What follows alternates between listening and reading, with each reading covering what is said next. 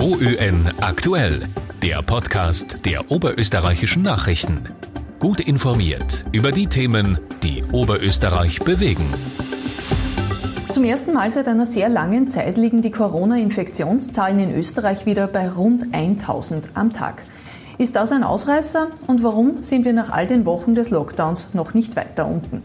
Warum geht es diesmal so schleppend, dass die Corona-Zahlen zurückgehen? Mein Name ist Daniela Dahlke und bei mir im Studio sitzt der Leiter des Politikressorts der OEN, Wolfgang Braun. Könnten die 1009 Fälle, die wir heute haben, jetzt tatsächlich eine Trendumkehr sein? Das ist schwer zu sagen, denn äh, das ist der Wert, der nach dem Wochenende äh, bekannt gegeben wird. Äh, passiert die Einmeldung der Fälle manchmal noch etwas schleppend. Das haben wir schon oft festgestellt. Das heißt, um wirklich von einer Trendumkehr oder von, einer spürbaren, äh, von einem spürbaren Sinken der Infektionszahlen jetzt sprechen zu können, werden wir wahrscheinlich noch ein paar Tage warten müssen. Jetzt waren wir eigentlich dauerhaft über 1000 Fälle. Die 1000 sind jetzt tatsächlich einmal ein, ein, eher niedriger Wert im Vergleich der letzten Tage. Aber wir sind jetzt trotzdem schon einen Monat im Lockdown, kann man sagen, ziemlich genau. Warum sind wir da noch nicht weiter unten mit den Zahlen? Also man bemerkt seit einigen Wochen, kann man fast schon sagen, eine Seitwärtsbewegung bei den Infektionszahlen. Sie sinken leicht, aber eben wirklich nur sehr leicht, nicht so stark, wie sich das wahrscheinlich die Regierung und wir alle gewünscht hätten, um diesen Lockdown wieder äh, beenden zu können. Ich glaube auch, dass man sagen muss, wir sind schon eigentlich seit Herbst, seit November in einem Lockdown. Er wurde dann einmal kurz unterbrochen für, für zwei Wochen, soweit ich mich erinnern kann, und ist dann sofort wieder äh, verhängt worden. Das heißt, wir haben schon sehr lange jetzt Lockdown. Wenn man die Grafiken anschaut, die auch immer in den oberösterreichischen Nachrichten äh, zu sehen sind, die das Infektionsgeschehen abbilden, dann sieht man dann schon, dass seit Mitte November, als wir einen, einen Höchststand an Infektionen hatten, äh, die Zahl der Neuinfektionen schon deutlich zurückgegangen ist. Aber wir sind immer noch über dem Höchststand, äh, den wir hatten, als wir äh, im März 2020 den ersten Lockdown hatten. Die oberösterreichischen Nachrichten berichten heute von einer gewissen Corona-Müdigkeit. Ist das ein Faktor, dass sich nicht mehr alle so rigoros an einen Lockdown halten? Also das ist sicher ein Faktor. Es gibt zwei, drei, äh, zwei, drei Gründe, die hier zusammenspielen, sind alle nicht besonders spektakulär. Der erste ist einmal, der erste Lockdown war sicher von den Maßnahmen her einer der schärfsten, wahrscheinlich sogar der schärfste. Erinnern wir uns zum Beispiel Fußball-Bundesliga, Spielbetrieb sofort eingestellt, jetzt kann die Bundesliga spielen, es kann die zweite Liga spielen etc. Das zweite ist, äh, der Lockdown kam zu Beginn der wärmeren Jahreszeit. Es ist bekannt und auch äh, wissenschaftlich gesichert, dass die, äh, die Infektionsausbreitung in der wärmeren Jahreszeit gebremst wird.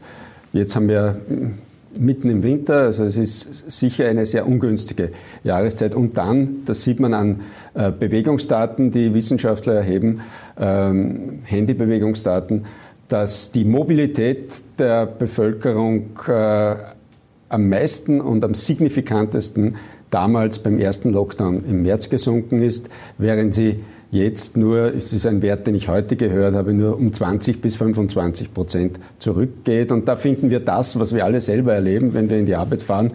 Äh, Im Frühjahr waren die Straßen nahezu leer und heute äh, ist ganz normaler Berufsverkehr annähernd. Das heißt, wir sind eigentlich nur ein Viertel weniger unterwegs im Moment als zu Zeiten, wo kein Lockdown Das sind herrscht. Daten, die heute bekannt wurden. Dennoch gibt es einen Wert, wo wir hinwollen oder hin müssen, eigentlich, wenn, wenn man der Parole der Regierung glaubt, und das ist eine sieben-Tage-Inzidenz von 50. Von der scheinen wir im Moment doch noch weiter weg. In Österreich sind es aktuell 118, in Oberösterreich gut 100. Das ist doch noch mehr als doppelt so viel. Ist eine Inzidenz von 50 überhaupt realistisch im Moment? Ja, vor, vor, vor einigen Wochen galt eine Sieben-Tages-Inzidenz von 100 als nicht sehr realistisch. Da waren wir sehr weit weg.